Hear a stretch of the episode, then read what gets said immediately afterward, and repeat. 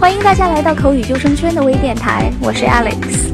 查看最新最全的雅思口语题库，欢迎登录 SpeakingSaver.com 或关注口语救生圈微信公众平台及官方微博。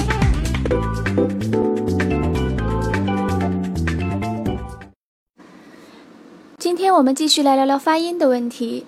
前两周咱们着重讲了 individual sounds，包括元音、辅音常见的发音错误，还有连读的问题。那今天咱们来聊聊 stress and intonation。呃，前几天听到我爸在嘲笑我妈的英文，他说：“你听听人家说的英文，像唱歌似的，你的英文说的硬邦邦的，一个字一个字的往外蹦。”其实的确如此，英文说起来的确应该有一种韵律感。那这种感觉是哪儿来的呢？就是来自于 stress and intonation。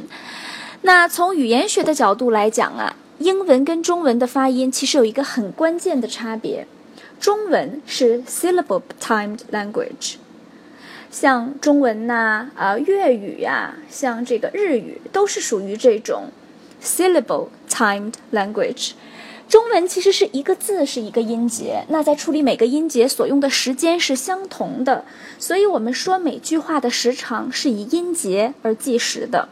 比如说，我们来看一个例子啊，李白是中国古代著名的诗人，这一句话总共有十二个字，也就是十二个音节。那如果我们把它缩短一下，变成李白是诗人五个字五个音节，那明显这个说十二个字的这一句话，就要比说五个字的这一句话所用的时长要长很多。但是像英文呐、德语，包括像泰语等等，都是 stress-timed language。Stress 重音，也就是说，我们要看一句话当中有多少个重读单词来决定这呃说这句话所用的时间。说一个十几个单词的句子，有可能跟一个四五个单词的句子时间是一样的。比如说，我们还是来看看例子。这句话是这样的：The beautiful mountain appeared transfixed in the distance。这一句话总共有八个单词，五个重读单词。那我们再来看另外一句话，He can come on Sundays as long as he doesn't have to do any homework in the evening。这个第二个句子呢有十八个单词，也是有五个重读单词。如果大家比较一下，就会发现我说这两句话所用的时间是几乎一样的。由于中国的英语教学体系下对于口语输出并不重视，所以大家没有认真学过重读的问题，也就导致了很多中国人在说英语的时候听起来有点怪怪的。那这个奇怪的点就是我们要么没有重读，要么在错误的位置重读。那有同学会问了，怎么样来区分哪些单词要重读，哪些单词不要重读呢？一般来讲，我们应该重读 content words。内容，content words 指的就是有实际内容意义的词，包括哪些？名词、常见动词、形容词、副词。OK，什么样的是名词？比如像 kitchen，比如说像啊 toilet，这些都是名词，对吧？实义动词就是真正发出动作的这样的一些动词哈，比如说 visit、construct，这些都是动词。那形容词，比如说像 beautiful、interesting，这些都是形容词。那副词，比如说像 often、carefully，这些都是副词哈。这些词都是有实际意义的，也就是我们所说的 content words，表达你句子意义的词。所以我们应该要把它们做重读处理。那一般来讲，哪些单词不重读呢？就是 function words。function 功能，也就是说，function words 就是这些起到语法功能作用的词，比如说像代词啊、限定词、介词、连词、助动词等等，我们都是因为语法结构的需求才会用到这些词。这些词对句子的意义并不构成直接的影响。比如说，啊，什么样的是限定词 （determinants）？比如说像冠词哈，the。A 这些冠词都是限定词，或者像 some、a few、my 都是限定词。还有就是助动词或者是 be 动词，比如说像 do、don't、am、can 这些词。还有像介词，比如说 before、next to、opposite、out of、on behalf of 这些有介词意义的短语也包括在内，还有像连词，比如 and、but、so，right？还有像代词 pronouns，比如说 I、you、he、she、it、we、they，这些其实都是 pronouns。这些词在句子当中都是起到一定的语法意义的词。OK，那了解了这样的这种重读跟不重读的规则，我们就再来看看刚才的这两句话，根据规则去找一找哪些单词要重读。第一句话 ，The beautiful mountain appeared transfixed in the distance。Beautiful 形容词，mountain 名词，appear 动词，transfixed 形容词，distance 名词。Right，所以这句话当中总共有五个按照规则来讲应该要重读的单词。那我们再来看看第二句话 ，He can come on Sundays as long as he doesn't have to do any homework in the evening. Come 动词，Sundays 名词，do 动词，homework 名词，evening 名词，right？所以这句话看似很长，但是实际上有 content 这样作用的词只有五个，所以就导致了我们说这两句话的时间是差不多的。 比如第一句话，我们再来看一看，The beautiful mountain appeared transfixed in the distance，right？我们来看看第二句话，He can come on Sundays as long as he doesn't have to do any homework in the evening。OK， 那怎么样去做这个重读的处理？可能大大家从我们刚才的这个朗读当中已经感觉到了哈，重读单词呢，其实就是说的稍微大声一点点，然后这个单词的重读音节我们可以拖长一点点，还有就是在这个重读单词的后面呢，我们应该加一个相对较长的一个停顿。我们可以用一段话来试一试。Our school is the best in town. The teachers are friendly and very knowledgeable about English. I've studied at the school for two years and my English is becoming very good. I hope you'll visit our school and try an English class. Maybe we can become friends. 大家有没有发现，正确的重读让你的句子有节奏感？那正是这种节奏感，体现出了句子中哪些单词对于句子理解是重要的，哪些重点是我需要听者能轻松抓住的，哪些词是能体现我的情绪的。那正是因为绝大多数中国考生对重读规则没有意识，所以在表达中出现了很多错误。我们接下来就来看看两个很有代表性的错误的例子。第一个句子，很多中国考生说出来是这样的：I think the biggest problem is that the economy is underdeveloped in my hometown. I think it should be improved so that people have a better life. 有没有听到哪里怪怪的？一个 that，一个 so that 被做了特别重读的一个处理。那第一个 that 它是一个连词哈。 它是连接了这个主句跟从句。那第二个 so that 也是起到连词词性的这样的一个短语。为什么中国考生会出现这样的问题呢？其实很容易理解，因为咱们脑子里边想的是语法，那也就导致了我们错错误的连读了这个 function words，也就是只是起到语法意义的这样的一些词。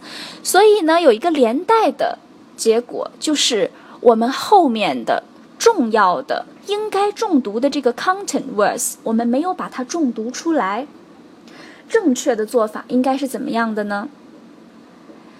I think the biggest problem is that the economy is underdeveloped in my hometown。注意这里没有，因为我们把这个 is that 快速的带过去了，就导致我们可以把后面重要的这个 economy 重读出来了。 I think the biggest problem is that the economy is underdeveloped in my hometown. 什么东西发展的不好？经济发展的不好，对吧？然后第二句话，I think it should be improved so that people can have a better life。这里需要特别重读的是，it should be improved， 在它后面有一个停顿，然后快速的带过去，so that people can have a better life。所以在这里的人能够过上更好的生活，right？ 我们再来看看第二个错误的例子。我听到很多中国考生在回答问题的时候会给出这样的回答：Many superb programs are imported from abroad, which has greatly broadened people's vision. 听起来好像每一个单词的发音都没有错误，但是整句话没有重读。对考官来说，其实就是一堆单词的推呃堆砌。那考官会有什么样的感觉呢？你这句话是背的，不是你说的。因为如果是你说出来的话，一定是带有情绪、带有感觉在里边的，对吧？那在这句话当中，其实有两个很重要的词，一个是形容词 superb，还有一个是副词 greatly。如果你能够把这两个词重读出来，其实就能够很好的去反映你的情绪跟态度了。Many superb programs，这个 superb。表示了极好的、非常棒的，然后 which has greatly broadened people's vision，很大程度上开阔了我们的视野，不是普普通通的，而是说很大程度的、很好的、极大的开阔了我们的视野，right？所以其实像这样的形容词、副词，在你的回答当中，如果我们用到了，一般来讲都是要做重读处理的。比如说，下面有这样的一些副词，比如说像 utterly、absolutely、tremendously、awfully、terribly、extremely、definitely、entirely 这样的一些副词，它天生就是用来被重读的。你用它的目的，就是想要体现你的这种，当大家词穷的时候会说的这种 very very 的这样的一种状态，对吧？所以，既然用了它，就要把它做一个重读的处理。那我们刚刚讲了重读的一般规则，当然也是有一些特殊情况的。比如说，我们前面说过了，be 动词是起到功能性作用的，但是有的时候我们也会把这个 be 动词做一个重读的处理。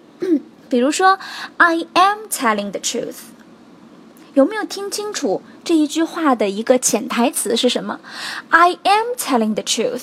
是不是有一种自己很委屈的感觉？我在给自己申辩哈，我真的是在说实话。其实这个 am 有这种真的的感觉，I am telling the truth。如果你想要起到这样的一个强调作用的时候，我们是应该把这个 be 动词做特别的一个重读处理的。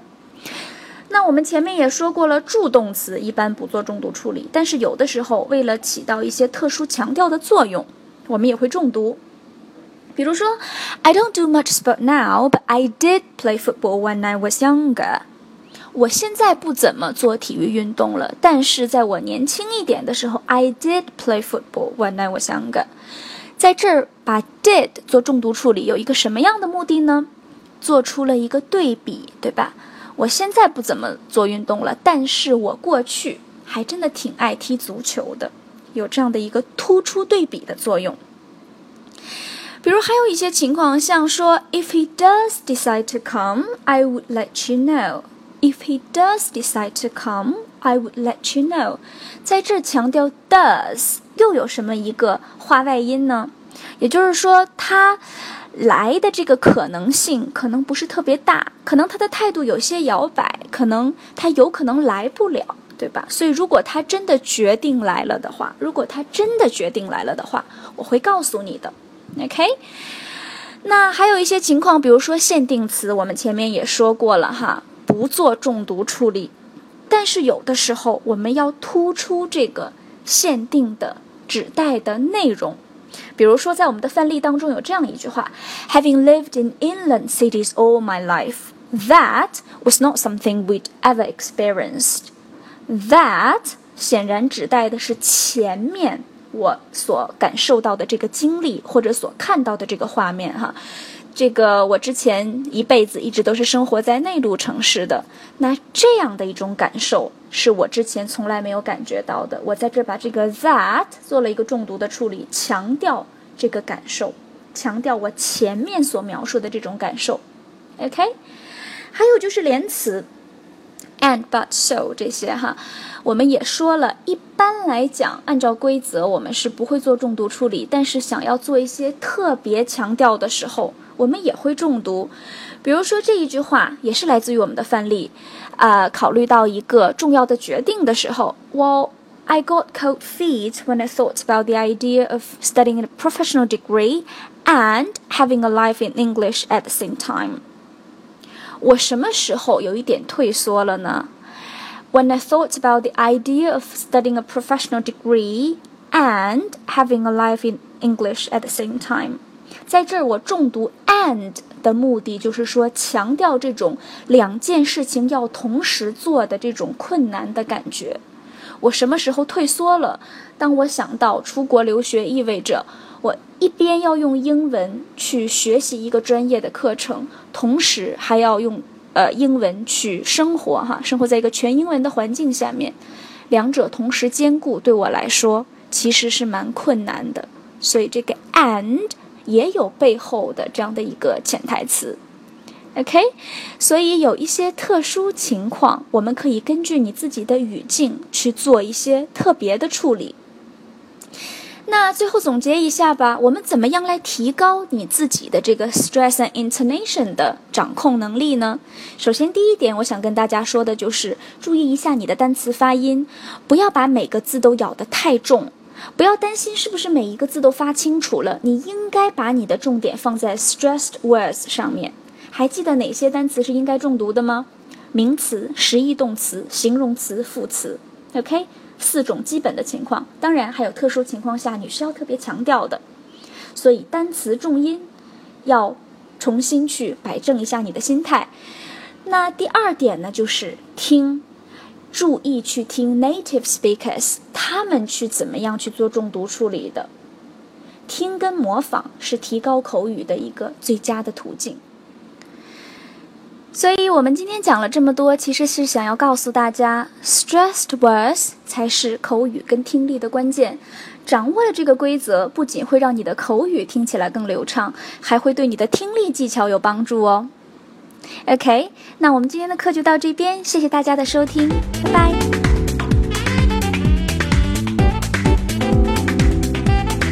想了解更多雅思考试的学习方法，欢迎大家登录 SpeakingSaver.com。或者关注口语轻松圈的微信公众平台及官方微博。